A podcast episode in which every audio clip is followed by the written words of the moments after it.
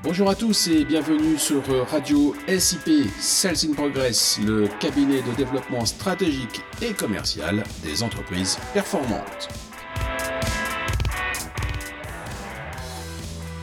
Salut Marc, tu es où là? Tu fais quoi? Je termine les préparatifs pour les fêtes. Malgré les restrictions liées à la Covid, malgré la morosité ambiante? Bah oui, nous en avons excessivement besoin. D'autant que tu as la gentillesse de me rappeler tout ce qui ne va pas en ce moment. Euh, personnellement, euh, j'ai du mal à m'y mettre. Hein. Bah, écoute, c'est simple. Noël et le jour de l'an sont des traditions ancestrales.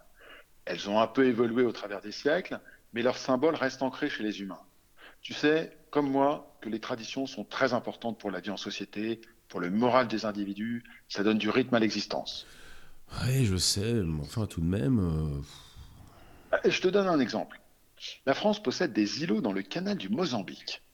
Et pour garantir sa territorialité sur ces terres et les eaux alentours, nous avons une présence militaire constante. Et qu'est-ce que cela a à voir avec Noël le jour de l'an? Eh bien, c'est simple. Sur l'un de ces îlots, il y a quelques légionnaires. Tu sais l'importance des traditions chez les militaires, et encore plus chez les légionnaires. Oui, ils ont une grande capacité de mémoire pour leurs anciens et se tomber au combat. Les traditions font partie intégrante de la vie du militaire, oui. Eh bien, ces quelques hommes perdus sur un îlot de sable que presque personne ne connaît perpétuent les traditions malgré tout. Ils défilent le 14 juillet en grande tenue, ils fêtent Noël, ils fêtent le jour de l'an. Mais pourquoi font-ils cela? Rien ne les y oblige. Plein de raisons les poussent à agir ainsi. Ils le font parce que c'est profondément ancré en eux, parce qu'ils ont un sens moral très fort, parce qu'ils ont le sens de l'engagement, parce que les traditions font vivre les esprits, parce que cela entretient un lien social qui résiste aux épreuves, parce que cela motive, parce que ça donne du rythme à la vie. D'accord, mais euh, nous ne sommes pas des militaires, nous sommes des civils, rien à voir. Mais je ne te parle pas de militaires, je te parle d'hommes, d'humains. Rappelle-toi, nous délivrons toujours le même conseil à nos clients managers et dirigeants. Fêtez vos succès, tous vos succès, les petits comme les gros avec vos équipes et les personnes associées. Et pourquoi sommes-nous insistants sur ce point, Arnaud? Parce que fêter les succès est un excellent moyen de remercier, de travailler la cohésion d'équipe, le bien-être professionnel et personnel, ainsi que la reconnaissance mutuelle. Voilà. Et tu connais le poids et l'importance de la culture d'entreprise dans son fonctionnement, dans ses réussites, ainsi que dans ses freins d'ailleurs?